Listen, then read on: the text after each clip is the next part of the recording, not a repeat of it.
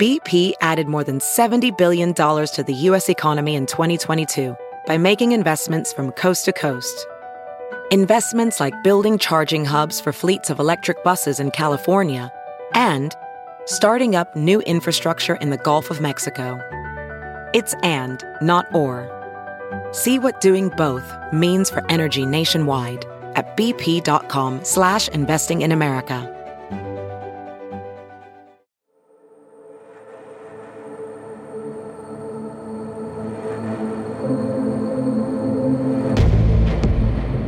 Miles de migrantes llegan a la frontera con Eagle Pass justo a tiempo para la Navidad.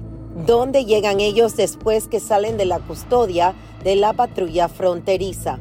¿Qué tal amigos? Yo soy Jamie Virgin desde Eagle Pass, Texas, para Sinclair Broadcasting con otra edición de Crisis de Inmigración, la pelea por la frontera.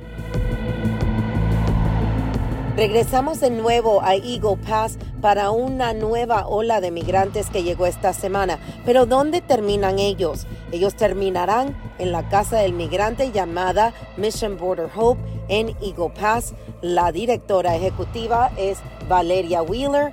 Ella nos va a hablar un poco más de qué es lo que está pasando y cómo su pequeño centro va a ayudar a miles de migrantes que ahora están llegando.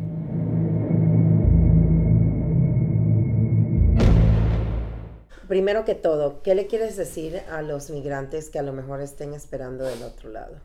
Que no pierdan, que no pierdan la, paciencia, que esperen a su, a su cita, que, vale la pena esperar. Nosotros recibimos muchísima gente, la mayoría que recibimos cruzan entre los puentes de, entrada. Entonces es muy complicado.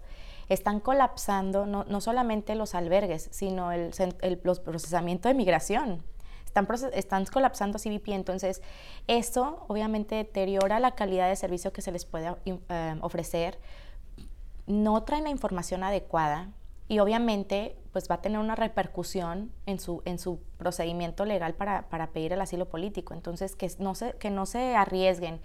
Hay muchísima gente que ha perdido la vida en el río también. Es importante que, que, que esperen, que esperen a que llegue su cita, que, que no tomen decisiones Obviamente es fácil probablemente para mí decirlo que estoy, ¿verdad?, en una situación segura, pero vale la pena que esperen. Cuando tú cruzaste el día de hoy, tuviste que cruzar a pie porque no están permitiendo el Sentry, que es un pass que entra rápido, que la fila está cerrada, ¿verdad? Así que tuviste que ir por pie. Cuando vas cruzando, ¿podías ver la cantidad de personas que están ahí? Muchísima gente, muchísima gente tienen eh, que esperar. Somos una ciudad muy pequeña, si hay una situación de emergencia, realmente no, no se puede, o sea, hay un hospital, este, se, se, está uniendo más y más gente, ahorita eran no sé cuántos, ¿verdad? No te puedo decir un número, pero era una cantidad muy importante de gente que está esperando ser procesada debajo del puente. Cuando los ves afuera, hacía frío anoche, nosotros estuvimos ahí hasta tarde, mucho frío con esa sabanita de Mylar. Cuando te llegan aquí, ¿qué te dicen? Pues sí, que está frío. Y que, pero realmente, Yami, yo creo que ellos ya esperan esto.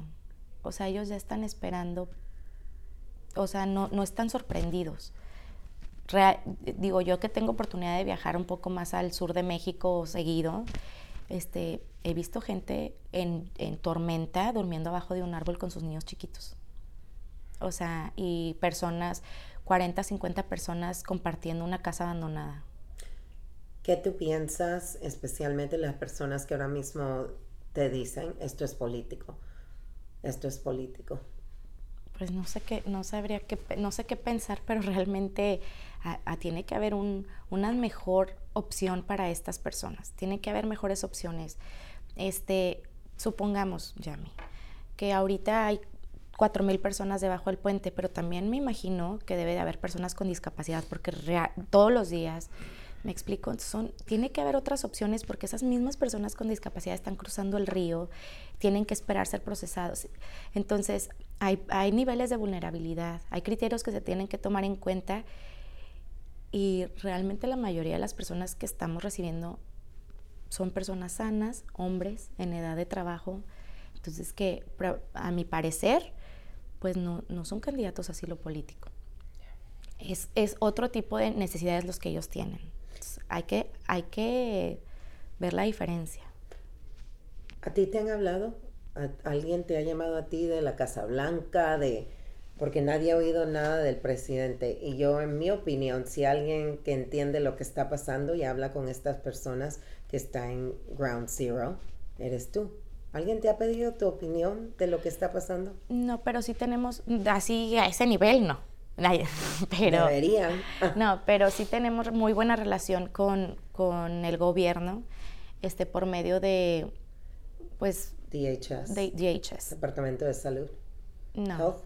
No, es Homeland Security, okay. yes. Departamento de Seguridad Nacional. Ok.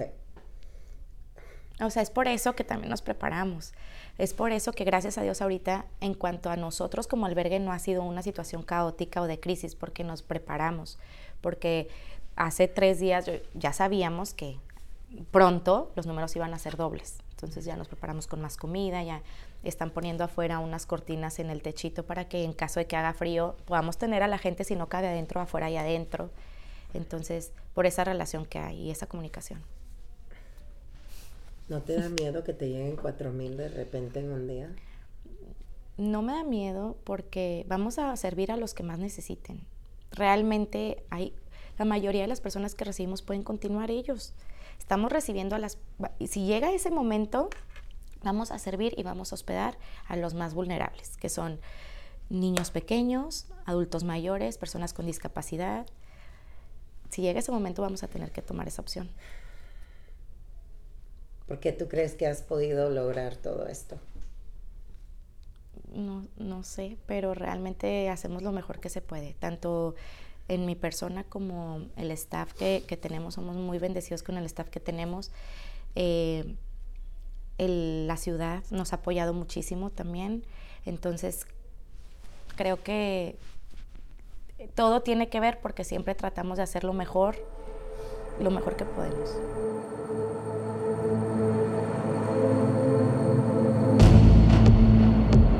Eso es todo por ahora. Gracias por estar con nosotros de nuevo en otra edición de Crisis de Inmigración, la pelea por la frontera. Yo soy Jamie Virgen en Eagle Pass, Texas.